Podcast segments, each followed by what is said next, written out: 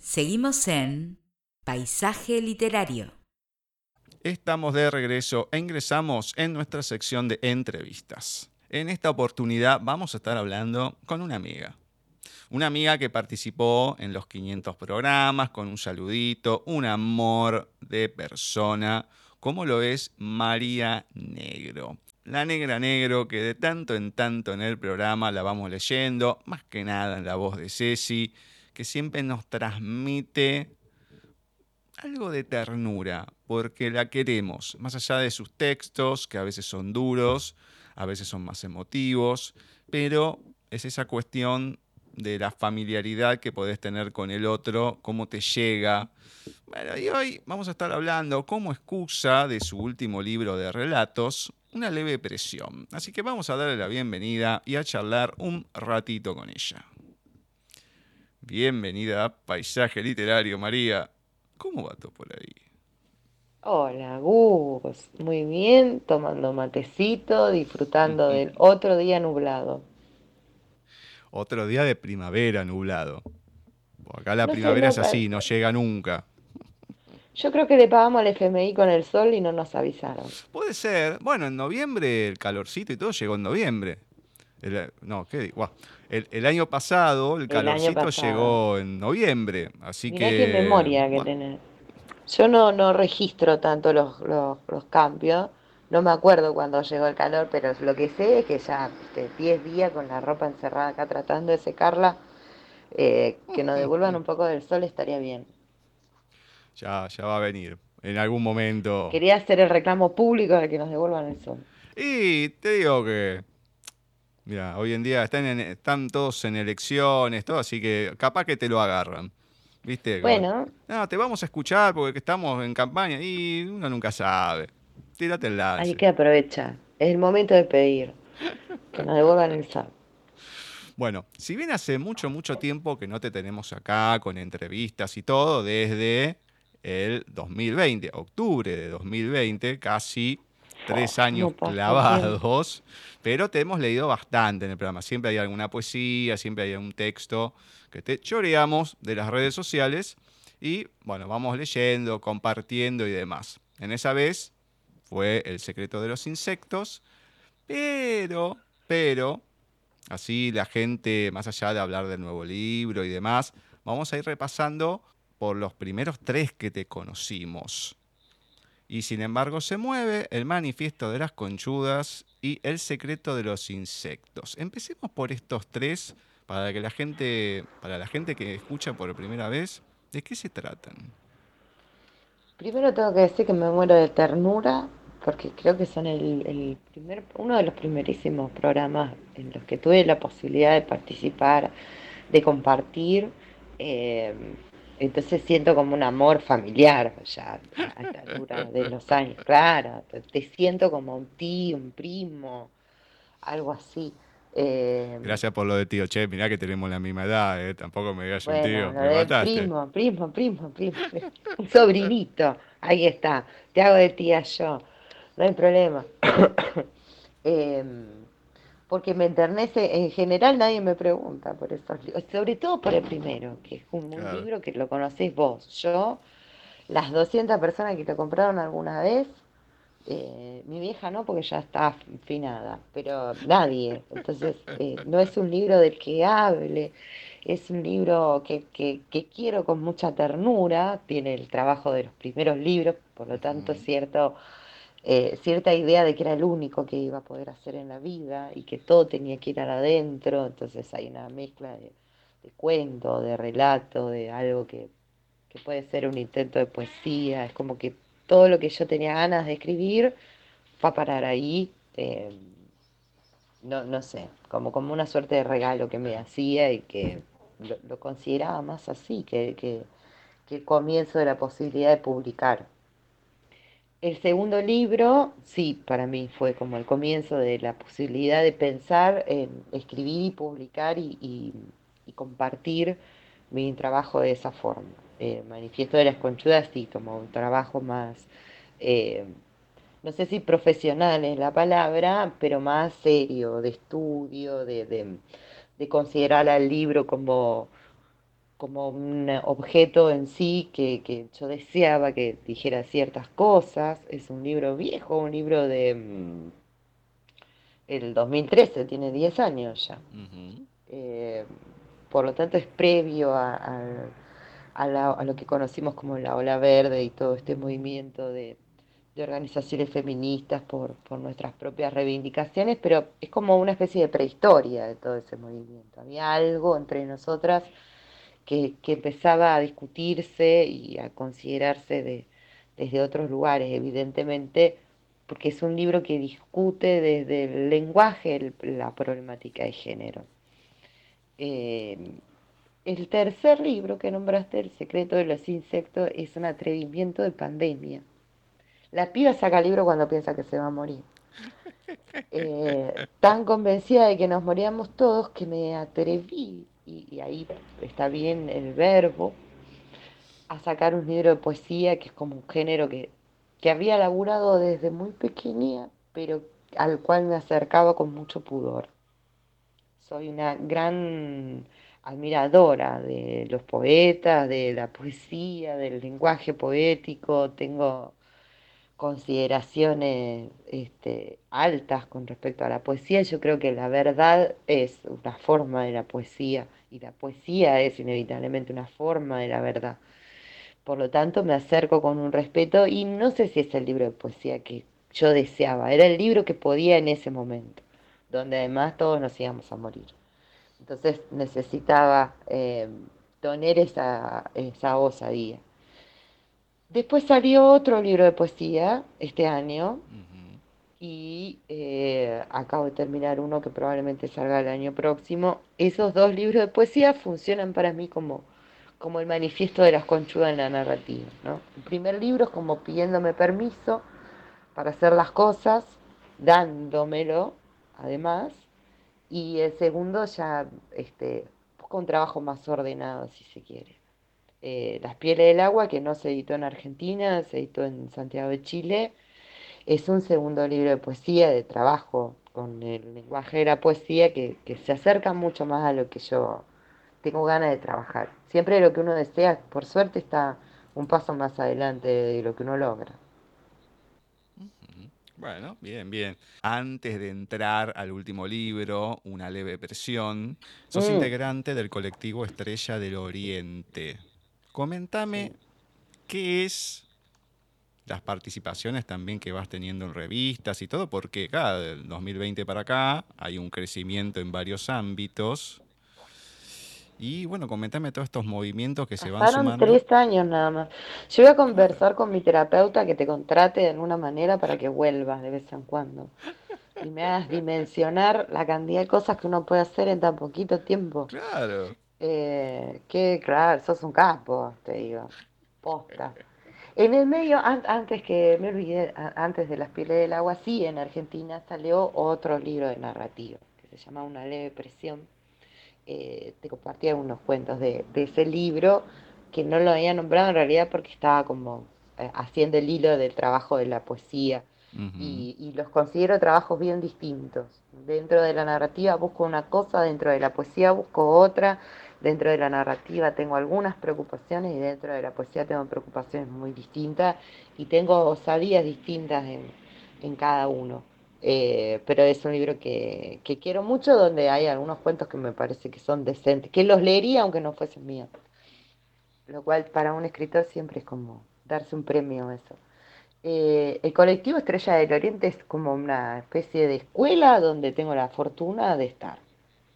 Hace 10 años en realidad colaboro con ellos. Eh, principio comencé colaborando a través de la gestión de material dentro de la revista Después pasé a colaborar como editora y colaboradora, eh, escribiendo notas dentro de la revista. Y hace unos, ya, bueno, en la pandemia, unos tres años, tres, cuatro años, eh, me invitaron generosamente a incorporarme.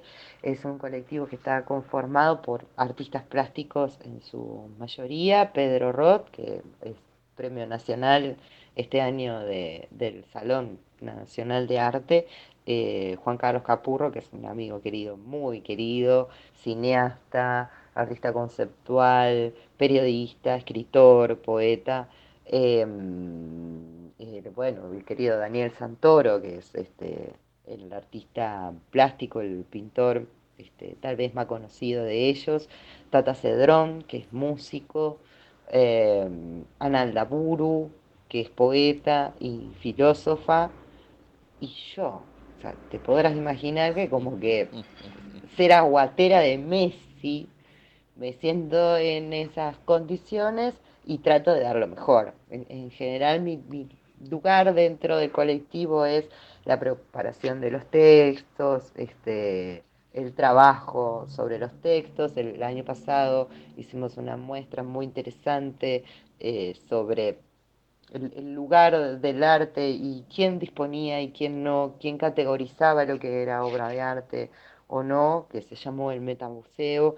En el CCK estuvo desde septiembre hasta diciembre y este año estamos ahí como planeando algunas cositas que todavía están en, en condición de elevado de las cuales solo puedo decir eso. Se vienen cositas, como le gusta decir a los chicos. Cuando dijiste quién considera que es arte no, hace muchos años, todavía no había perdido la vista. Mi tía, eh, no digo que pintó toda la vida, pero había estudiado Bellas Artes, bueno, tenía un montón de cuadros, que de hecho todavía están acá. Y en un momento quiso publicarlos en Mercado Libre, a ver cómo era, bueno, empecé a averiguar y me acuerdo que me había encontrado con un cuadro que pedían una fortuna y era un fondo blanco con un punto negro en el medio. Entonces le digo a mi tía, digo, ¿cómo pueden pedir esto por esto? No, porque en realidad está centrado, qué sé yo. Pero déjame de joder, es un punto. O sea, es todo blanco y es un punto. O sea, ¿Qué tiene de arte eso? Sí, lo cuadraste, está bien centrado, qué sé yo, pero esto no lo podés llamar una obra, no lo podés vender menos a este precio con la gente que, se pone, que tiene pasión. Esto es una burla. Y, yo estaba indignado, o la veía a mi tía pintar y todo, el tiempo que tardaba, qué sé yo. Digo, esto es una burla. Entonces, cuando dijiste eso, se me vino a la mente, y esto estoy hablando no sé, 23, 24 años atrás.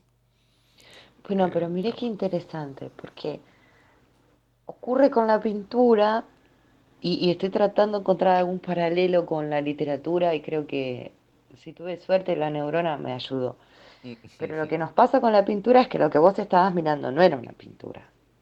Lo venden como pintura. El arte conceptual es una pintura y no lo es ese, cuadrado con un punto negro, lo que tiene en realidad es un concepto y es el juego de es esa especificidad del arte. Trabajar desde lo concreto con muy poquito, con una banana pegada a la pared, trabajar desde el concepto que hace que esa banana tenga alguna importancia o no, estando pegada en la pared, para qué, y qué es lo que quiere significar con eso, están escritos a los que a los que no accedemos, escritos que son elitistas, porque para poder comprender la obra vos necesitas todo eso, si no, es un cuadrado con un punto, que al lado del laburo de una pintura es la pelotudez, con una mayúscula en la P. Y me lo vendés como obra de arte y la verdad es que eh, eh, me haces despreciar la obra que en realidad está parada en una pata que se te niega. A nosotros en la literatura puede ocurrir algo muy similar y esto es algo que me, demoré mucho en comprender, Gus, ¿eh? precisamente porque estos textos que apoyan el concepto en el arte conceptual, que la propia palabra lo dice, requiere de esa condición, eh, no, no, ni se nos alcanzan tampoco, hay que ponerse a estudiar en libros que son carísimos eh, y tener las ganas además de hacerlo. en la literatura nos puede ocurrir algo, por ejemplo, con eh, si uno eh, pusiese arriba de la mesa en valor un microcuento y una novela. Entonces vos tenés el trabajo de 400 páginas de una novela de Faulkner donde se desarrollan personajes, tramas, voces, viste, el tipo se rompe la cabeza para escribir 400 páginas y tenés seis palabras en un cuento de Hemingway. Y te puse a dos en el ring, ¿eh? porque no te puse a María Negro y Fulane. Te puse a eh, y Hemingway. Y tenés que considerar qué es literatura. Si esa novela de 400 páginas es literatura o esas 6, 7 palabras son literatura. Y la verdad es que las dos son literatura. Tienen formas distintas, buscan cosas distintas, tienen trabajos distintos, tienen preocupaciones distintas, pero lograr esa síntesis, esa sencillez de Hemingway en seis palabras, o esa síntesis simbólica de un cuadrado y un puntito, es un laburo intelectual enorme que es otro. Escribir 400 páginas o hacer un Rembrandt, un Velázquez, ¿viste? el detalle del renacentismo, que es maravilloso, es otro. el arte, por suerte, nos brinda esas posibilidades donde uno como trabajador del arte puede elegir con qué se involucra. Eh, pero en los dos hay, hay, mucho trabajo humano. Bueno, y hablando del trabajo humano, contame cómo van, porque en tres años también me imagino que debe haber crecido, el tema de los talleres. Había apagado el micrófono, pues está el señor que vende huevo compra batería, que es infaltable. En realidad me parece muy histórico dejarlo. Como para que después, dentro de tres años, cuando charlemos, yo recuerde que había un señor que vendía huevos y compraba batería en el mismo camión. Eh, los talleres son un espacio de aprendizaje maravilloso. Yo agradezco mucho a los talleristas con los que trabajo, la confianza, eh, lo involucrado que están. Eh, hemos sacado varias antologías de trabajo que me enorgullecen mucho, mucho. El laburo que, se hace es muy comprometido, de un gran desmenuzamiento de análisis, de textos. Eh, trabajamos con, contextos de, mucha variedad, desde textos contemporáneos, de, compañeros, eh, que, pueden luego cruzarse en la feria del libro y pedir un autógrafo o darse un besito, eh, hasta textos clásicos, entendiendo siempre que en 4.000 años de literatura esto, ¿no? Uno tiene la posibilidad de hacer de todo, de agarrar de todo y, la, y la libertad de entender que no, tiene, no necesita inventar nada, que no tenemos problemas muy distintos a los que ya tenían los griegos, seguimos celosos, trágicos, dramáticos, eh, nos siguen ocurriendo las mismas cosas y que la, voluntad de contarlo eh, es mucho más saludable desde el respeto, entendiendo que mucha gente ya contó lo mismo, que tenemos los mismos problemas. Entonces, si me vas a contar cuánto te duele tu corazón roto, tiene que valer lo suficiente como para que duela más que el mío, porque ya para eso ya el mío dolió. Eh, ese laburo que es muy dinámico, tanto en los talleres que son individuales como los talleres que son colectivos, que este año además tengo la suerte de que trabajen en ellos eh, compañeros de, otros países, de, latinoamericanos, lo cual es sumamente enriquecedor. Hay un conflicto con el lenguaje hermoso. Usamos palabras frecuentes para cosas muy distintas. Por ejemplo, seco para los chilenos es copado a la tercera vez que un chileno me dijo que seca que son, me dieron ganas de cagar la atrapada. Porque claro, para nosotros como adjetivo además es desgraciado, ¿viste? Una señora grande, me decís seca, seca, seca, ¿qué te pasa, tarado? Eh, esos hermosos conflictos del, lenguaje son, son muy divertidos y son muy divertidos además a la hora de editarnos, de, trabajar luego los cuentos. Eh, trabajamos fundamentalmente cuentos, relatos, algunas crónicas de no ficción, que es un género que me fascina y me gusta mucho, incluso trabajarlo yo, eh, todas las veces que puedo. Me, parece como una, armonía hermosa entre la realidad que observamos así tal cual y la literatura. Eh, y, insisto, es como eso, un espacio de aprendizaje. Disfruto, sigo disfrutando de poder tener ese espacio, de dar clases, de, de, esto, de la confianza de los otros, de las otras, de verlos crecer en muchos casos. Hay una nena, Luna Malfatti, nena, le digo yo, hoy tiene 20 años. Luna empezó a trabajar conmigo cuando tenía 11. Entonces he podido disfrutar el, crecimiento de su literatura y creo que, insisto sobre su nombre, porque creo que eh, esa chica apunta con su trabajo a ser una persona con reconocimiento. Es muy inteligente, muy sagaz y lleva muchos años de, de trabajo. Estabas hablando del tema de las palabras. Se me vino dos. Una la he contado varias veces y otra fue este año, pero como estamos en confianza, ya dijiste, somos como familia, lo voy a decir, es medio fuerte para acá, para Argentina, pero no creo que haya inconvenientes con vos. Una fue 2006, estaba en diálisis y había una técnica que era colombiana, justo estaba en mi sector. Entonces al lado mío había un hombre que decía en el gallego, pero este era gallego, porque venía de Galicia, tenía una pata de palo, etcétera, etcétera. Entonces se sentaba al lado de la ventana. Entonces la tengo a, Patricia enfrente mío. dice, ah, Manolo, te viniste con la cachucha puesta. Digo, Patricia, ¿qué estás diciendo? Y se quedó paralizada y todos empezaron a reír. No, le dije de la cachucha. No digas más nada, no digas eso que no tenés ni idea de lo que estás diciendo que esto, que lo otro. Cuando le dije no sabía dónde meterse. Hermoso, hermoso, hermoso, hermoso, hermoso. Claro, pero lo dijo con una inocencia, más que era divina, Patricia, era divina. Pero lo dijo con una inocencia. Y, yo le pegué un grito. querías vos a Chile a pedir un pico a una chica. Sí, sí, sí, sí, sí. Y, la chica te miraría como vos miraste a la colombiana. y serías golpeado denunciado, este, y, se complicaría mucho. No, no, no, la totalmente. La comunicación entre, entre latinoamericanos es hermosa.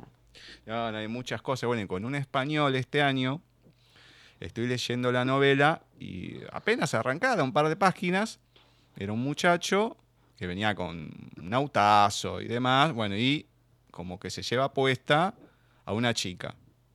Bueno, que le encanta, que le pide si se, descalza porque tiene un fetiche con los pies, etcétera, etcétera. Entonces, cuando le pide si se puede sacar los zapatos, la chica le dice, estás de la chota. Y yo me quedé, pero abrí los ojos. Digo, ¿cómo? ¿Qué le pasa? Porque yo jamás escuché esa expresión en un libro así. Digo, pará, eh, no creo que signifique lo mismo que acá. Y otra vez, y otra vez. No, pará, este muchacho le tengo que decir. Entonces digo, mirá, yo esto en la entrevista no te lo voy a mencionar, pero papá, papá, no, no te puedo creer. Mirá que le puse cuidado de no poner coger, de poner agarrar, qué sé yo, no, me quiero matar, que esto, que lo te digo, si lo vas, a, lo vas a querer distribuir por Latinoamérica, no sé en Latinoamérica, pero por lo menos en Argentina, es un poco fuerte la expresión esa. Bueno, hace lo que quiera. Entonces quedó como la anécdota, pero fue automático, lo escuché y abrí los ojos porque nunca me hubiese esperado, sí, otras expresiones, bueno, puede ser una que a las amigas le decía, no era cachudas, eh, no era cachufletas, pero era, era una palabra cambia. Digo, ay, menos mal que dijo, no dijo cachufleta, porque dijo, ya me ve otra censura más. Se lo dije, como le dicen a las amigas, menos mal que no le cambiaste una letrita, porque acá no se puede decir. Hace dos días estaba leyendo que en Europa, salió una nota acá en página, eh, se contratan lectores de sensibilidad el, hay, hay un trabajo, yo lo hago también, gente si lo desea me manda un mail, que es la lectura editorial, que es eh, la evolución de lectura de un cuento o de un texto, de una novela. Vos escribís una novela, entonces contratás un lector editorial, que es la señora que te habla, que te lee la novela y te dice, mira, esto acá mejor ajustalo, este, hace una evolución en general del texto, no una corrección del texto, sino una devolución del texto. En Europa ya trabajan con lectores de sensibilidad. Entonces el lector editorial está buscando estos elementos que pueden ser sensibles para el lector y hacerlo sentir mal. Si vos me preguntases como periodista mi opinión personal sobre eso, me parece una barbaridad. Porque es la autocensura del escritor. El escritor tiene que escribir. Y después el lector lee. Y el lector puede elegir a qué literatura acercarse y a qué literatura no acercarse y puede elegir hasta dónde avanzar en un libro y si hay algo en un libro que lo expulsa, irse. El lector es libre y el escritor tiene que trabajar en la misma libertad. Y es un problema muy grave que tenemos hoy en el arte en general, eh, el miedo, el peligro enorme en el cual el, ser humano trabaja pendiente de la cancelación. Y eso es muy peligroso, porque si las obras de arte representan la época de alguna manera que la transitan sus artistas, y queda reflejada ahí, nosotros vamos a terminar reflejando un momento de censura. Sí, después, a ver, yo lo puedo entender, a mí no me molesta que esté en un libro, de hecho, lo digo y me divierte, ¿no? Como diciendo, ¿cómo va a poner esta bestialidad? Pero no es que digo, ¡ay, qué horror! Bueno, uno lee tantas Cuando cosas. Cuando vos avanzás en esa línea, avanzás, y avanzás, avanzás como avanza el fascismo, avanzás. Entonces, digamos que a mí, eh, yo perdí un embarazo una vez en la vida. Entonces, eh, recuerdo que en algún momento cuando llegué a Rayuela, al capítulo, spoiler, para el que no lo leyó, lo siento mucho, se muere Roca Maduro. Hay un bebé que se muere. La muerte de ese bebé está tratada con una emoción poética este, bastante peculiar. Yo salí del libro en ese momento pero tiene que ver con, mi manera de leer, con cómo me involucro con la literatura y con mi circunstancia particular. Entonces dejé el libro porque me hizo muy mal leer eso y lo agarré, no sé, cinco años después. Como lectora tengo, tengo esa libertad. Ahora yo le voy a decir a Cortázar que no hable de niños muertos porque hay mujeres que pueden ser muy sensibles a la muerte de los niños. El escritor tiene que poder trabajar en esa libertad. No voy a decirle a Cortázar y mirá, me voy a poner más polémica, que no describa una violación. Cortázar tiene numerosas escenas de sexo no consentido eh, que hacen a la narrativa del libro. Si yo fuese una lectora de sensibilidades, ¿qué debiera decir al autor? Mire, señor, tiene que comprender que vivimos un tiempo donde discutimos que el sexo sin consentimiento es un crimen aberrante, por lo tanto usted va a herir la sensibilidad de todas las mujeres que hayan padecido el sexo no consentido y va a potenciar el deseo en aquellos varones que van a ver en esto eh, un, eh, algo que los avala, un aval. Terrible, terrible, porque la literatura es ficción hace un, par de años atrás, hablando con un actor de doblaje venezolano, que encima estuvo en, una serie livianita, que era todos los comienzos de South Park. Era una bestialidad en todo sentido. Claro, South Park. Entonces, el tipo se mataba de risa porque, claro, una bestialidad tras otra, la libertad que tenía, pero hablaba que eh, la censura de algunos personajes y que se estaba prohibiendo los dibujos de se estaba prohibiendo los dibujos de Pepe de Piu, el zorrino. Ah, claro. Porque el acoso, qué sé yo. Era un acosador. Ah, sí, sí, yo lo vi toda mi vida, como mucha gente, y nunca nos dio. ¿Cuántas, nenes ¿Cuántas nenas fuiste a acosar al jardín después de ver Pepe Le? Dale. Y, pero además es, eh, a mí me parece una cosa más grave. Yo cada vez que hablo del tema me pongo re seria porque me preocupa y me preocupa un montón. Es comenzar a censurarnos nuestra propia oscuridad, nuestra propia monstruosidad. Cuando uno deja de, reconocer que el ser humano es el productor de los monstruos, eh, se separa de su propia monstruosidad y por lo tanto le da una vía libre escalofriante. Funciona al revés mientras más cerca estoy de, aquello que, puede provocarme horror, mientras más me reconozco en esa posibilidad de decir, escuchame, Pinochet tenía dos pulmones como yo, dos riñones como yo, no era un extraterrestre. Videla no era un extraterrestre. Eran seres humanos, fueron niños, los amamantaron. Eh, al, reconocerme en eso, bueno, puedo, puedo elaborar herramientas en la vida que me alejen de mi propia monstruosidad. Y la literatura, la ficción, el cine, el arte, le permiten al ser humano elaborar monstruosidades que en la vida real ocupan otro lugar. ¿Por qué nos gustan las películas de terror?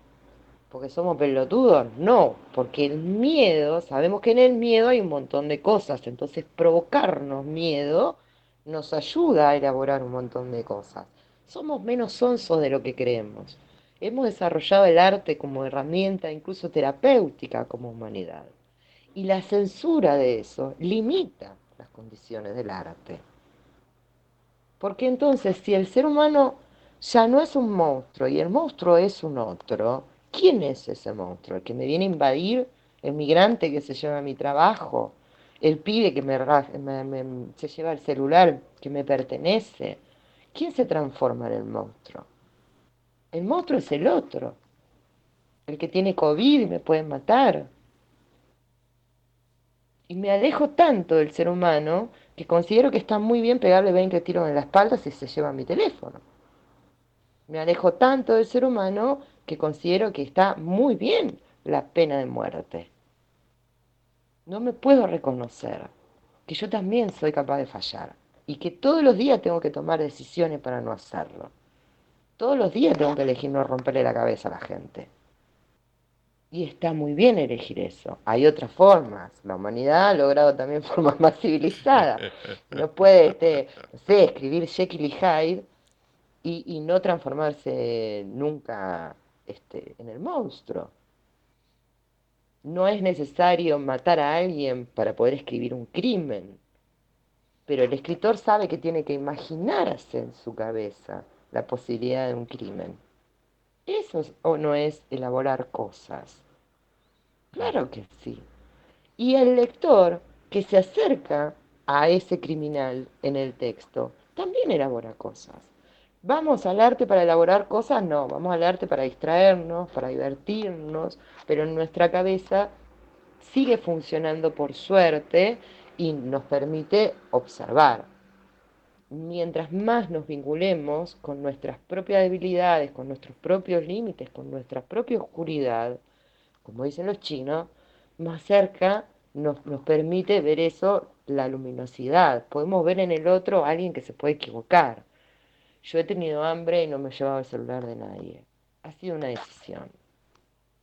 No está bien que se lleve mi celular, pero una vida vale más que un teléfono. Eh, sí, eso mm, pasa que a lo mejor el que está afuera, bueno, algunos países pueden llegar a entenderlos, pero acá estamos viviendo una desvirtualización tan grande de lo que es la vida, porque te escucho en europeo y decís, pero ¿qué está diciendo? Sí, por un celular te, matan y a lo mejor no tenés un celular, pero por las dudas te matan para ver si tenés algo, o te matan y no se llevan nada. Y, hay una impunidad tan grande, porque eso se da cuando hay impunidad, cuando no hay alguien que los agarre, o, hay alguien que los suelta, o hay alguien que los utiliza. Es todo un armado. y es una cosa que te da mucha bronca. Hoy mostraban un, hombre de 65 años que le querían robar el, auto, salió corriendo, lo persiguieron, le pegaron dos tres culatazos y después un tiro que no lo mataron, pero está ahí. Y así un montón de cosas. Pero mm, eh, antes, en, otra época, cuando yo era chico, qué sé yo, capaz que te robaban, era más esporádico, pero no escuchabas estas cuestiones tan violentas. Te robaban, listo, ya está. Pero hoy no hay ningún respeto por la vida en el país donde necesitas tres mil pesos para comprar un kilo de carne. Claro, sí, sí, sí, sí. Es- eh, eso es una falta de respeto a la vida. Si mi vida no vale nada, eh, ya no te estoy diciendo un par de zapatillas Nike. ¿no? Mi vida no vale el derecho de tomar una leche, que algunas leches están más caras que los vinos. Sí. Mi vida no vale un kilo de pan. ¿Por qué la del otro debería de tener algún valor? El respeto por la vida no es un discurso, es un verbo, son acciones. Uno le enseña al ser humano que tiene derecho. El primer derecho es a poder tener. Y el primer poder tener que precisamos para poder pensar, para poder eh, sentir, es el poder alimentarnos. Vos y yo vivimos en un país donde el 60% de la gente no le alcanza para comer. Sí, sí, sí, sí. Esa es la realidad. Sobre esa realidad, que la monstruosidad eh, se discuta dentro de las obras de arte, es una doble monstruosidad. La monstruosidad ocurre hoy adentro del supermercado, lleno de comida que no podemos comprar. Esa es la monstruosidad. Lo que ocurre adentro del arte, en todo caso, es la expresión. En algunos casos nos gustará más, en otros nos gustará menos. La expresión de un tiempo. De un tiempo donde nosotros, está bien, discutimos que está muy mal el sexo sin consentimiento. No hemos frenado una violación. Está muy mal asesinar a las mujeres. Sin embargo, las noticias nos siguen llenando de femicidios. Está muy mal arrancar una vida por un teléfono y arrancarle la vida al que se llevó mi teléfono para recuperarlo o lincharlo porque se llevó mi teléfono. Todo eso está muy mal. Pero tiene raíces más, más profundas donde nadie siente que la vida tenga algún valor. El que se tiene que romper el alma para gastarse 200 lucas para comprarse un teléfono porque además lo necesita para laburar. Es un esfuerzo muy grande. No, Nadie a va a ver, decir que es un 200 esfuerzo muy lucas. Yo hace O que poco. se metan en tu casa a llevarse todo lo que tenés. No, no, yo hace poco. Pero el pibe que se va a meter en tu casa no tiene ninguna posibilidad tampoco de poder pensar el problema así tan grande y entender a dónde está el foco irracional de violencia. Porque es irracional la violencia del valor del alimento. Vos decís 200 mil pesos un celular. Yo hace poco me lo quise cambiar, pues ya tenía varios años, el tollback ya es como que se vuelve loco y demás. Casi yo me compro el más básico, me dura mucho menos. Tampoco Claro. me hace falta un gama alta, porque al no ver las camaritas, me importa tres Pero uno lo, uno lo piensa como una herramienta, es así. Claro, pero yo lo uso WhatsApp, alguna que otra cosa y no mucho más. No necesito 40 cámaras ni nada. Pero uno mm, vas, uno medio para que te dure un poco más. Sí, era antes de las elecciones, antes de las PASO. Eran 350, 370, que más o Sí. menos lo conocía. Sí, ni loco, o sea, no voy a pagar eso que es una bestialidad. Son como, no sé, mínimo dos computadoras que me compro con eso. ¿Cómo voy a gastar esa plata por un celular que encima no es el celular? Es una bestialidad. Y bueno, y hoy en día lo- lo- la gente lo gasta, eh, lo junta, qué sé yo, porque más allá que lo necesita, le gusta, que tenga una Sacás cosa, en la 32 otra. cuotas con la tarjeta de crédito, te forzás un montón. No es que no valen nada. La violencia está en otro lado, es muy profunda, es más cínica eh, eh, y tal vez es, eh, es por momentos tan visible que nos enceguece. Ah, Cualquiera de nosotros sabe que el sueldo le- se le ha reducido a la mitad, siendo generosa con nuestro salario, ¿no? Este, y que es eh, imposible matemáticamente eh, resolver eso ni con un bonito, ni con un feito, ni, ni, con un acuerdito, que es mucho más brutal. Y que eh, la clase media, que es este, el barrio donde vivo, no la clase social a la que pertenezco, pero el barrio donde vivo es un barrio de clase media, yo vivo en Boedo, no, vivo en un lugar miserable. Em, compra comida en los supermercados con tarjeta de crédito, que es el fiado más caro del mundo. Sí, sí, sí, sí. En esas condiciones donde una clase media ya este, no tiene ahorros, la eclosión del país es inminente. Por lo tanto, comprender los términos de dónde está la violencia me parece que nos pueden salvar por lo menos una parte del alma para afrontar el desastre inevitable. Lo bueno de los precipicios es cuando uno los puede ver. Eh, entender esto, a mí me preocupa y me parece amoroso eh, abordarlo desde el arte. Es defender también que tenemos derecho en el arte a poder refugiarnos eh, yendo a expresar allí la violencia. Por, comienzo en estos días un taller sobre los siete locos de Roberto Es un libro sumamente violento.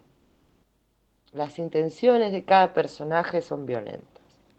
La reivindicación del alma de esos personajes, la búsqueda de la pureza está concentrada en la violencia. Es un libro escrito en 1929, en una crisis de hambre de este país como discutimos si no vamos hacia ahí en el mundo, ¿eh? que no es un problema nuestro, que no es nada personal, son solo negocios, dice el Fondo Monetario. No es una cuestión que no nos quieren porque somos negros. Eh, el problema es más grande. Está en Europa, hay una guerra, y nos da la sensación, a diferencia de la época de Art, donde se salía de la Primera Guerra Mundial y se entraba en la Segunda Guerra Mundial y en el medio era la desesperación, en esa época, hace un siglo, las guerras estaban más claras que en la modernidad. La televisión nos pone en la guerra del conurbano en la guerra de la calle, de la vereda, en el cotidiano, donde todos los días vemos que a una abuela le arrancan la bolsa con la comida o con el monedero o con lo que tenga a mano, cuando el mundo está transitando una guerra sangrienta. Es una manera muy perversa, intelectual y muy perversa de ocultar nuestra condición en el mundo.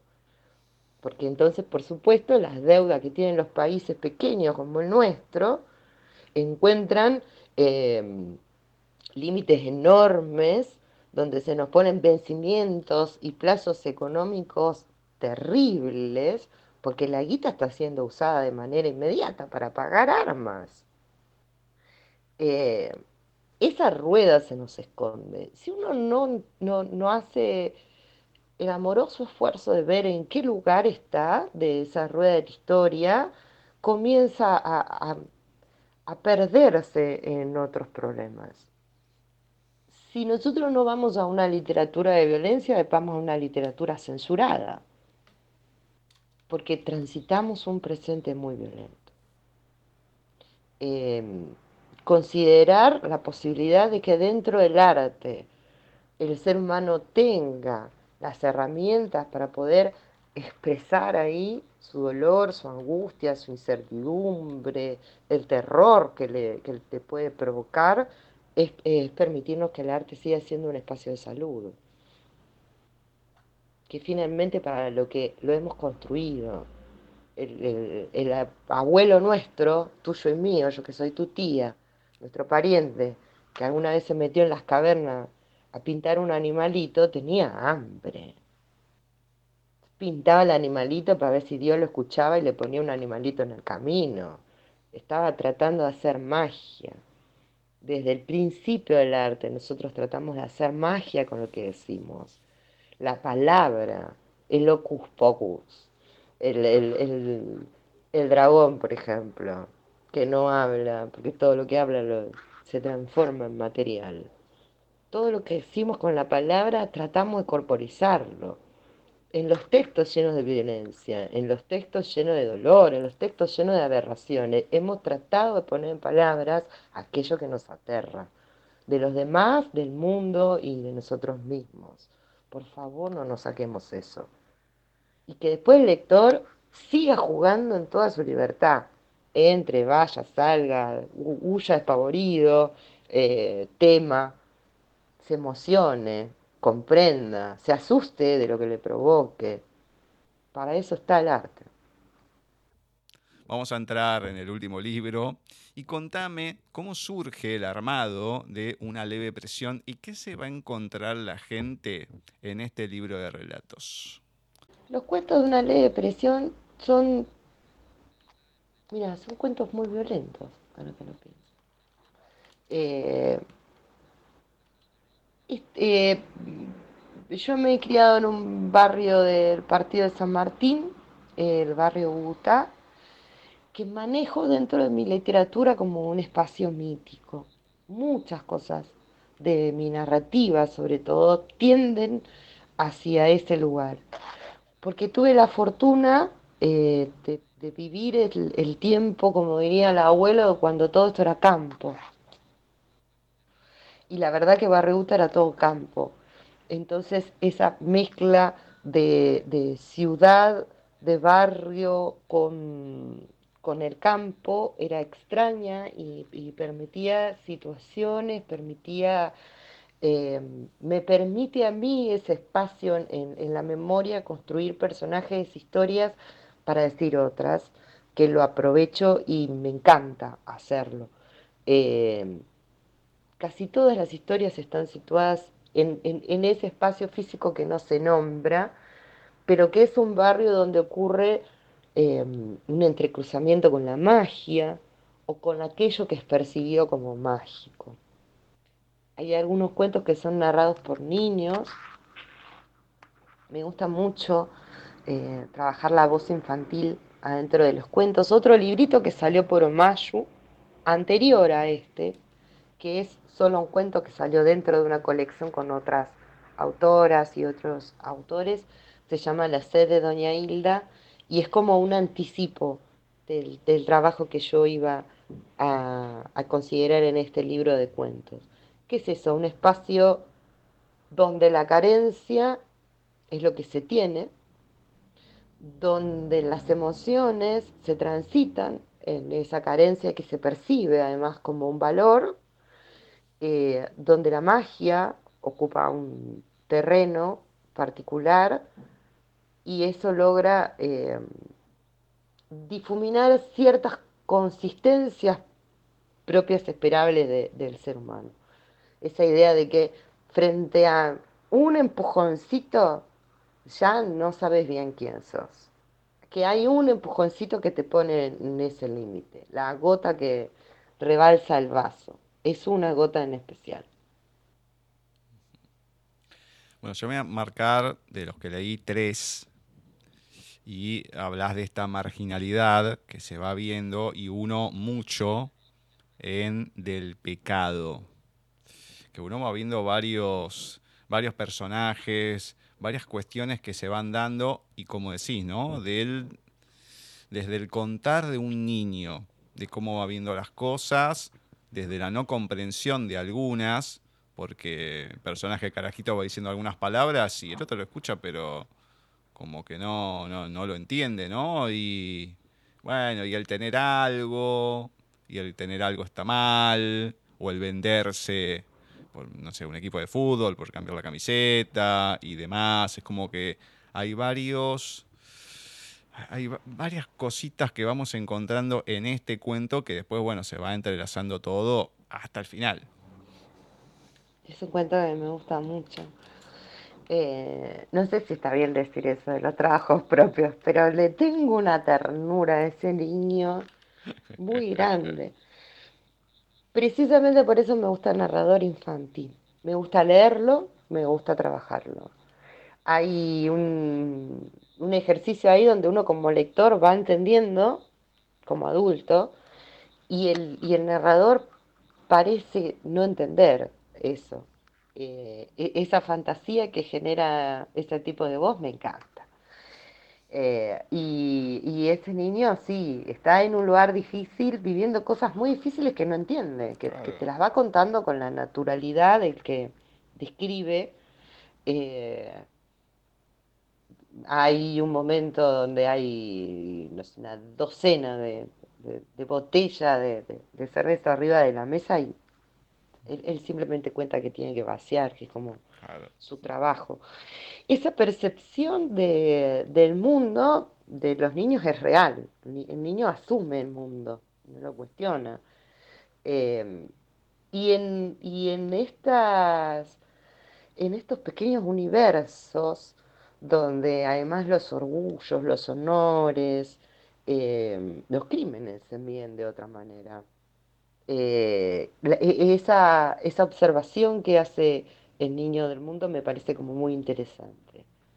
Esa naturalización de algunas cosas, esa ausencia de cuestionamientos de otras y la injerencia de, una voz eclesiástica, que en los barrios es eh, la voz de la moral. La, iglesia tiene una fortaleza eh, rotunda en los barrios y cuando, cuando digo, me la dije eclesiástica, no, sería la palabra. La palabra tal vez sería la religiosidad, porque eh, cualquier vecino sabe que esa amplitud abarca desde la parroquia, la iglesia evangélica, muy fuerte, sobre todo en los últimos 20, 30 años, eh, y los templos umbandas, las religiones africanistas. Por lo tanto, eh, es variopinto, es amplísimo culturalmente, pero las morales se manejan con mucha similitud en, ambas.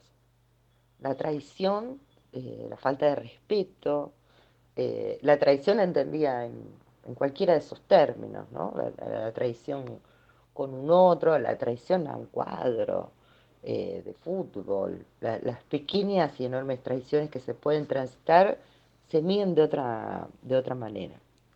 Y, eso me parece muy, eh, muy interesante porque creo que explica en, en su acción algunas formas que a veces no son difíciles de entender. Esta idea, ¿no? Por ejemplo, de, cómo funcionan las narrativas religiosas eh, en estas personas, en, estas personas, en estas poblaciones, eh, en estos sectores eh, sociales, con la fortaleza que van formando esa moral para bien y para mal.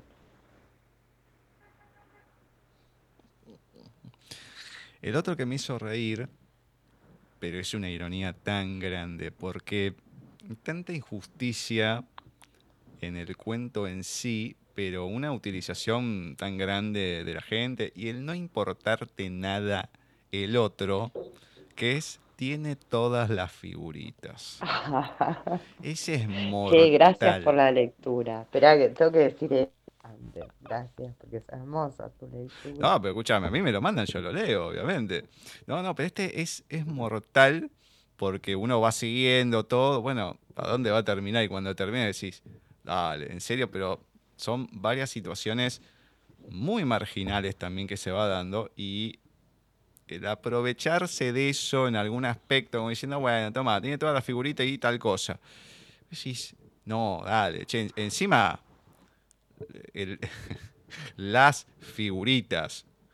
Porque, bueno, son de, una banda determinada, que no sé si para la, e, es ambientado en la época o, 20 años después, que diciendo eso ya no vale nada. No importa. Pero eh, es mortal. Es, bueno, eh, mira, estos, estos barrios eh, tienen pequeñas fábricas. Ese cuento, el personaje trabaja en una fábrica y todas estas injusticias le ocurren en, ese espacio, en el tallercito, ¿no? Es, la pequeña fábrica, la pyme, que está asentada, por lo general, algunas con un nivel de contaminación escalofriante. En José Luis Suárez, sobre todo, hay una textil a la que he denunciado en reiteradas oportunidades, por supuesto, la municipalidad nunca hizo nada. Eh, pero que vos caminas por al lado de la calle, está el agua roja, verde, amarillo, depende de con qué estén tiñendo. Eh, con esa impunidad se maneja el empresariado regional. Eh, y por supuesto con esa impunidad en el, contrato y destrato de los vecinos, porque finalmente sus trabajadores son los vecinos del barrio. pues tenés una masa poblacional alrededor de la fábrica, no tenés ninguna necesidad de contratar gente de Loma de Zamora. Eh, sobre todo para los trabajos menos categorizados. Eh, y, y, hay este, en mi barrio, para mí sigue siendo mi barrio, en mi barrio algunas fábricas que eran históricas, o sea, uno terminaba el colegio secundario era compartir con el otro, che, ya te vas a anotar a tal otra, tal otra, y, se compartía entre nosotros eh, los salarios, cuál pagaba mejor, cuál explotaba distinto, dónde había un encargado que era vecino que te podía hacer entrar. Em, por lo menos hasta la mitad de los 90, que el cierre de las pymes fue muy brutal, em, el espacio funcionaba de esa manera. Y el destrato funcionaba de esa manera. Cualquier empleador o cualquier encargado de fábrica podía dejarte sin trabajo porque sí, en, cualquier momento, en cualquier circunstancia, em, todo era precario. Y, bueno, a, la personaje además le ocurren cosas, pobrecita, de buenas intenciones está empedrado el camino al infierno, decía mi padre. Eh, de buenas intenciones va de cabeza hacia su final. Bueno, y el que más me gustó, aunque es uno de los más brutales, tiene una cuota de humor humor ácido, en varios aspectos, pero que es una bestialidad.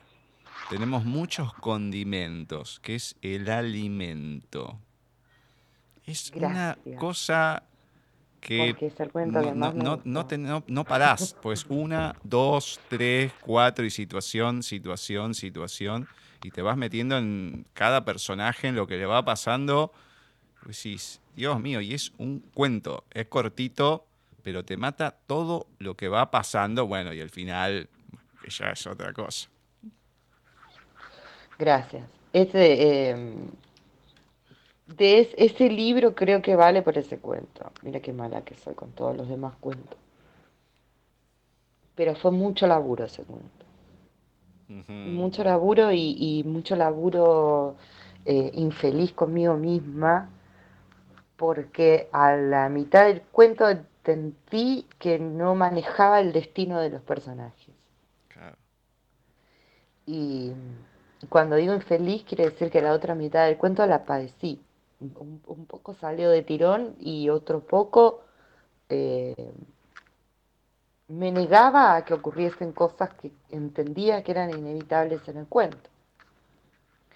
Esas emociones de despersonalización con los textos los escritores no las tenemos todo el tiempo, las personas que trabajamos de escribir.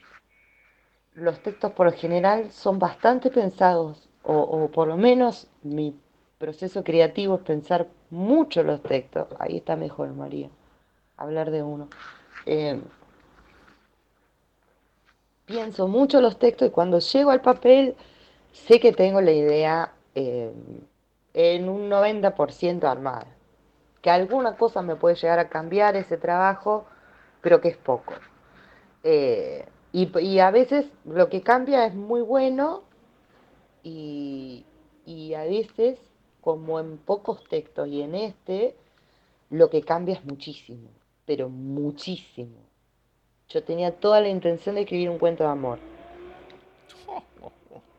Claro y a la segunda página me di cuenta que no lo era y aplico lo que insisto en los talleres, ¿no? Los textos se están construyendo en uno, también en lugares que uno a veces tiene que ser humilde y entender que no los puede reconocer del todo. Eh, y respetar esa construcción. Y lo que se iba construyendo estaba buenísimo me encantaba leerlo y me parecía terrible. Y el final fue tortuoso. Eh, y después de que lo escribí, se lo leí a mis pibes y se quedaron espantados. Y dije, I got it, Victor. Sí.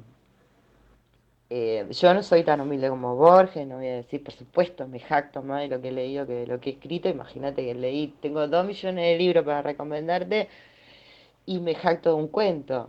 Eh, pero, pero hay, hay mucho de lo que me gusta leer trabajado en ese cuento. Eh, Es que, a ver, a mí siempre me gusta ver el armado del personaje. Porque sí, hay veces que el personaje, bueno, pasa, qué sé yo, pero son pocos los que aparecen, que serán seis más o menos, y están muy definidos, con poco, algunos, de cómo se va describiendo. Eh, A ver, seis, después aparece algún secundario, alguna cosita más, ¿no? Pero con pocas palabras se define muy bien la personalidad de cada uno y encima también en la voz del otro de cosas que va percibiendo, por ejemplo, la, nena de la familia, con varias situaciones.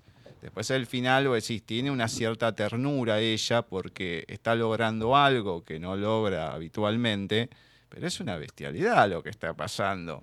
Aunque ella no lo comprende y queda ahí, bueno, ¿qué va a pasar? Porque puede pasar una u otra cosa. Quedó ahí, bien, bien, en, el aire, por lo menos la- las alternativas. Pero mm, creo que, no digo que esto sea lo que pasa en un barrio marginal ni nada, pero creo que es la esencia del ser humano. El ser humano tiene esa maldad muchas veces, tiene el, no hacerse cargo, o tiene también el, trabajo, lo que fuera, no sé, hay, varias cuestiones de lo, lo miserable del ser humano en sí pero son muchas cosas que se van juntando en un cuento que es corto y tenés muchas cuestiones para analizar más allá de lo que va pasando. Eso es lo interesante que tiene, más allá que sí, es brutal, bestial, no importa, pero tiene todo ese trabajo que, que decís y que se nota por cómo está y cómo uno lo recibe, se nota el trabajo que tiene. Qué generoso. Em, me, me- gusta mucho tu lectura porque yo deseaba todo eso que se viese vos. Em, me gustaba la... Por, por eso insisto, lo que hay ahí concentrado, lo que logré a- una vez es que me salga bizcocho lo parejo. Claro. Es haber leído mucho eh, con método otros escritores que trabajan, por supuesto, con un prestigio muy alto, una manera de literatura, que es eh, esto que parece, si fuese un partido de fútbol uno lo definiría con el pase corto, ¿no? Una pelota cortita que va a otro pie, que va a otro pie, pequeñas acciones y una descripción muy exacta del personaje, más en la acción que en el Sí, narrador. exacto. que finalmente es como observamos el mundo. Por eso me me gusta leer así, o como yo observo el mundo. Eh, y me gustó mucho poder ejercitarlo. Los, los textos son ejercicios. Poder ejercitar ahí lo que le debo muchísimo a, a Leila Guerriero, le debo muchísimo a Lorry Moore, eh, le debo muchísimo a, qué sé yo, bueno, ahora se me, bueno, no sé, no, no, no es, en el final te podría decir que hay mucho de arte. De esta idea de eh, enamorarse del reconocimiento monstruoso, que es lo único que puede darte un monstruo. Eh, hubo, hubo todo, o sea, eso, us- usé todos los condimentos que tenía a la mano y logré, creo yo, algo que a mí me, me satisface como trabajo. De, verdad es un cuento que me gusta leer. Eh, Re presumido todo. Tendría que hablar alguna cosa mala del cuento para que no quede mal. Sin duda puedo mejorar las voces. Si hay algún editor que está viendo esto, estoy segura que si me da 10 años, mejoro mucho las voces de esos personajes. Solo tengo que seguir estudiando. Eh, y, esto también me parece que está bueno que se entienda. El lector fundamentalmente estudia leyendo. Hay literaturas que nos deslumbran y en ese deslumbramiento lo que encontramos en realidad es una curiosidad de trabajo. Uno después quiere hacer lo que el otro hizo ahí. Entonces hay etapas de la literatura de uno que están más vinculadas a algunas lecturas que a otras, eh, y por eso decía que estaba bueno comenzar toda discusión sobre el trabajo literario, entendiendo que en 4.000 años lo original es aquello que nos olvidamos que ya lo hizo otro. Eh, y esa frase tampoco la digo yo por primera vez. Creo que es de Fontana Rosa, si no me equivoco. Pero, pero en esto, en, involucrarnos dentro de la literatura, la, diferencia es que uno cuando está leyendo, no sé, bueno, Hemingway es un, es un hermoso maestro de los cuentos, Murakami me, me gusta muchísimo. Eh, me gusta mucho leer cuentos. Samantha Schweblin, eh, soy muy fan de ella. Este, entre las que puedo darle un besito en la feria del libro. Eh, Alejandra Camilla, que es una tremenda cuentista, tremenda cuentista. Em, la, la, diferencia es que agarrar un cuento de Samantha Schweblin es disfrutarlo y tener una segunda lectura para ver a decir, ¿a dónde me confundió esta? ¿Qué hizo? Ah, mirá, y a veces, eh, entendiendo que el escritor solo trabaja con palabras y no tiene otras cosas, cambiar un verbo por un sustantivo logra un, trabajo dentro de la oración que es un explosivo para el lenguaje, para como uno luego lo percibe en la lectura. Em, lo que tiene ese cuento es ese trabajo, esa preocupación de trabajo que siempre se puede mejorar, porque espero seguir leyendo. Bueno, bien, bien, me encanta. Bueno, antes de finalizar, ¿qué nos compartís en tu voz? Si quieres un fragmento algo, o de alguna otra cosa, lo que quieras. Mira, te presumí tanto este cuento. La Emilia me dejó en el patio con un cajón de juguetes medios rotos que guardaban para entretener a los chicos mientras las madres, sobre todo las madres, se hacían tirar las cartas. A veces, a principio de mes, se armaban unas colas largas de vecinas con sus hijos que iban a consultar a la Emilia. Si un pariente estaba enfermo, la Emilia lo curaba. Si te echaban del trabajo, la Emilia te conseguía otro mejor. Si alguna vecina te estaba envidiando, la Emilia le hacía pisar el palito y de paso le volvía el doble a ella, que casi siempre se enfermaba. Y te la cruzabas en el almacén, que era la forma de la Emilia de probar que su magia hacía efecto. El truco incluía todo para que te la cruces para que cuando volvieses a ese patio donde yo esperaba a mamá, no te quedara otra que dar testimonio de que alguna fulana había estornudado delante tuyo y la Emilia decía, ¡ajá!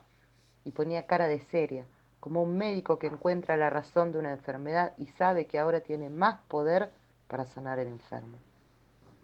No sé cuánto esperé, lo suficiente como para aburrirme. Me daba un poco de miedo que papá se muriese. Mamá había entrado convencida al comedor de la Emilia y no alcancé a decirle que yo también tenía miedo. Todo, hasta las señoras que esperaban en el mismo patio me daban ganas de llorar. Quise esconderme, pero cerca de mamá. Corrí la cortina. Había como un cuadradito lleno de santos, una salita donde no entraban dos personas paradas y después el pasillo corto hasta el comedor donde mamá y Emilia hablaban. Es la misma mujer, ya te lo dije. Decime si es ella. No lo sé. Yo no veo el hombre. Emilia sacó otra carta del mazo envejecido que sostenía entre las manos. Los dedos flacos y amarillos de tabaco se quedaron sobre el cuatro de espadas. Decime. Mamá estaba muy seria. Con una mano abrió el monederito y sacó un billete que puso arriba de la carta. Nunca dejó de mirar a Emilia, los ojos fijos, urgentes. Decime ahora. La Emilia agarró el billete y mi mamá le puso la mano encima. La vieja hizo un sí suavecito con la cabeza. Mi mamá le sacó la mano, se levantó, ni siquiera le dijo chao. Tampoco se dio cuenta que yo estaba demasiado cerca de la puerta para haber cumplido con su pedido de que no me moviese. Caminé atrás de ella y me parece que tampoco estaba muy preocupada por eso. No dijo una sola palabra. Hizo el mate cocido y se le quemaron las tostadas. Ella parecía concentrada en su mate, en algo que estaba en otro lado, tal vez con mi papá, que todavía no había visto, aunque don Morales se había ofrecido para llevarlo hasta el hospital. No es necesario, dijo mamá. Ya va a venir cuando pueda. Chan, chan. Bien, bien, bien, bien. Bueno, ese toque ese toque, no, no digo la, la, bruja, pero bueno, el tema de las cartas, el ambiente, los dedos, tiene ese, ¿no? Toque, ambiente, precisamente, que se le da porque no es solamente las situaciones, con pocas palabras, describir el lugar y ahí ya te envolves en ese lugar, aunque no sea exactamente así como lo pensaste, pero el que lo está leyendo le pone sus condimentos. Bueno, me encanta, me encanta, me encanta. Es un laburo hermoso, lo quiero mucho. quiero mucho a esa pobre nena. Bueno, contame la gente dónde puede encontrar Las pieles del agua, los otros libros también, dónde te encuentran a vos en redes, bueno, etcétera, etcétera, etcétera. Bueno, este libro que acabamos de leer, que es una ley de presión, salió por Editorial Mayu. Editorial Mayu, un segundita parte es este, una editorial de libros artesanales físicos, eh, artísticos. O sea, este libro tiene toda una intervención de fotografía, de mm, encuadre distinto, de, tipografía. Todo el libro está trabajado con estas máquinas de golpe de imprenta que tiene un nombre alemán larguísimo que soy incapaz de reproducir, pero que o Google los ayuda o les preguntan a ellos directamente. Omayu está en Luján, ellos comercializan sus propios trabajos, como dije, de forma independiente y se los puede encontrar en las redes sociales, así en Instagram y en Facebook. Eh, con ellos se pueden encontrar una leve presión, que es este libro de cuentos, y el librito de cuentos anterior, La sed de Doña Hilda, que ese ya podremos encontrarnos para que accedas al material, eh, que también tiene un narrador infantil muy lindo, pobrecito, una nena muy preocupada con los fantasmas de su barrio. Em, el manifiesto de las conchudas, que es el libro anterior, se encuentra en Baja Libros y El secreto de los insectos también. Esos libros se encuentran solo como ebook ahora en el caso del manifiesto de las conchudas salió, agotó muchas ediciones en papel y después cuando ya se complicó mucho editar en papel, quedó como ebook, pero se consigue, creo que se consigue, tiene una edición que está eh, como en dos partes se compra la primera parte y la segunda parte, no sé por qué la editorial eso es. Pero le vamos a agradecer también a Indie Libros Editorial, que tiene el manifiesto de las conchudas, y a Azul Francia, que tiene el, secreto de los insectos. Eso se pueden conseguir en digital. Después el primer libro, ojalá lo tengas, ojalá te lo hayas mandado y si consigo alguno por ahí, eh, un día te lo mando para que lo guardemos. El secreto vos y yo nada más. Em, y Las Pieles del Agua se consigue en Chile por editorial Por las Mías, pero eh, afortunadamente con ellos, que es un, joven hermoso, eh, Ariel, el, editor de Por las Mías, muy generoso, una editorial independiente de Santiago de Chile, eh, funciona con copyleft, por lo tanto se puede reproducir de, de todas maneras. Quiero decir, si alguien desease conseguirlo, me lo pide y listo. A mí me encuentran en el Facebook como María Negro. No uso muchos Messenger, pero de vez en cuando contesto. Eh, Instagram lo uso menos, soy media desastre con las redes sociales, pero la uso. Ahí hago un ciclo de entrevistas muy linda donde ya te, te invitaré, Gus, que se llama El Trip en el Bocho en el Instagram me encuentran como arroba la negra negro. Así como la negra negro también hay un canal de YouTube. Me pueden leer en un blog donde hago reseñas de obras de teatro porque además hago como que y estudio teatro y digo que soy actriz. El blog se llama de punta en negro.blogspot.com Después me pueden leer mucho en revista estrella del oriente.blogspot.com y mi mail, creo que ya no me queda nada más que dar la medida por eso, es eh, mari con y negro arroba gmail.com. 45 años, un gato, un perro, un marido hermoso que amo mucho, tres hijos, un departamento de tres ambientes que alquilo. Me encanta, me encanta. Y para los talleres me escriben al mail. Hoy empezamos, hoy en la noche empezamos el de, bueno, si tenés tiempo, ¿por qué no te venís a la noche? Empezamos el virtual de art em, y bueno, en los talleres lo que hacemos, em, la propuesta de lectura pausada no es que yo lea despacito, sino eh, aprovechar extractos del texto, vincularlos con ensayos, con su contexto histórico, con la propia biografía del autor, en este caso también con el cine nacional, así que tenemos como para divertirnos. Son bienvenidos y bienvenidas a las 19 horas por Meet, más info marty con y negro arroba gmail.com. Me encanta, me encanta. Toda la info. Así me gusta, así me gusta.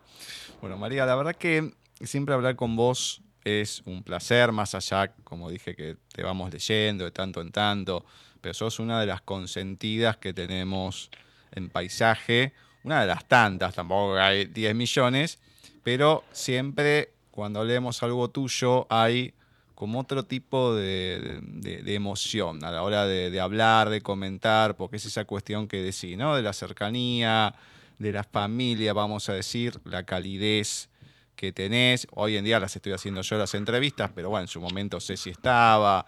Entonces, es eso que vas dejando en el otro también que es importante. Así que muchas, muchas gracias por prestarte otra vez a charlar. Bueno, a seguir adelante seguramente van a venir muchos proyectos más y espero, espero que no pasen otros tres años para volver a tenerte acá. No, te tengo que ir a llevar el libro. Ahora que soy tu tía, este, te voy a caer en tu cumpleaños, me voy a emborrachar con tus amigos, olvídate. Acá no hay problema. Gracias, Gus. La verdad que mm, eh, nada, sos más que generoso, en serio no solo conmigo, sino con una enorme, enorme cantidad de compañeros y compañeras. Son un espacio de difusión imprescindible. Sin estos lugares, para nosotros sería muy difícil ser escuchados y además eh, poder difundir lo que nosotros hacemos, que circula dentro de editoriales independientes, que de ninguna manera tienen ni el apoyo, ni la publicidad, ni los espacios que tienen las grandes editoriales dentro del mercado de las librerías. Por lo tanto, que sin ustedes para nosotros sería una tarea más que engorrosa.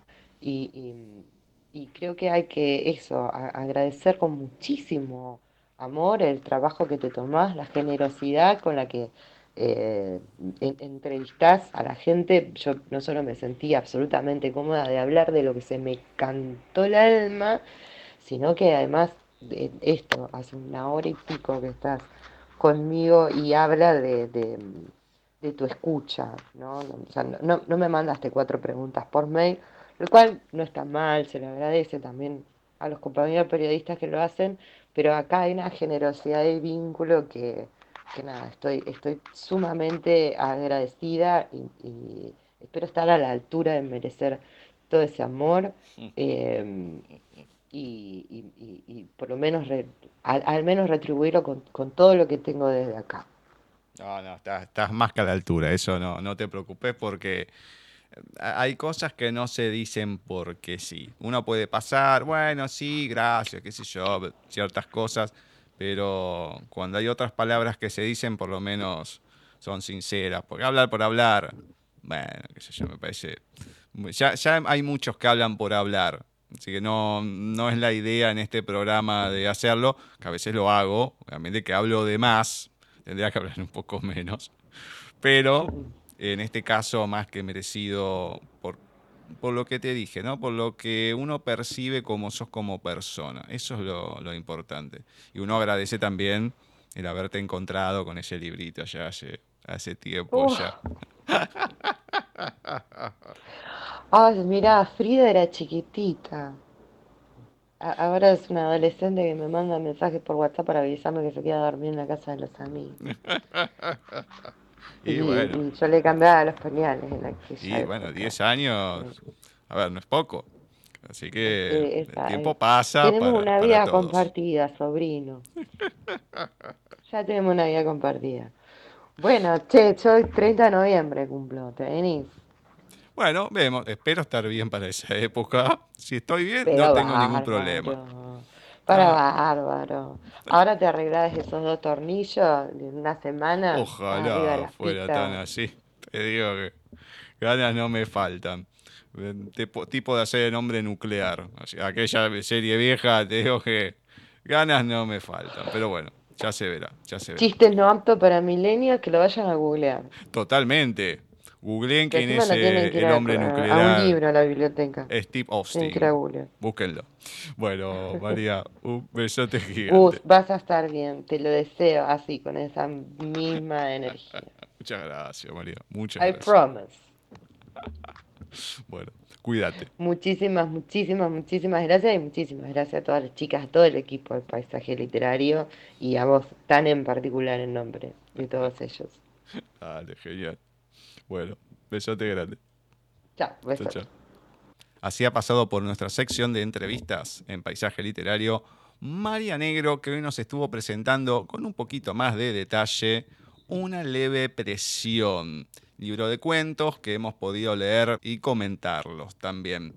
Un amor de persona, María, un amor de persona por suerte la podemos tener, disfrutarla, hacía bastante tiempo que no estaba por estos lados, pero bueno, llegando al final del año está, eso es lo importante, y esperemos que no pase tanto tiempo como le dije para volverla a tener.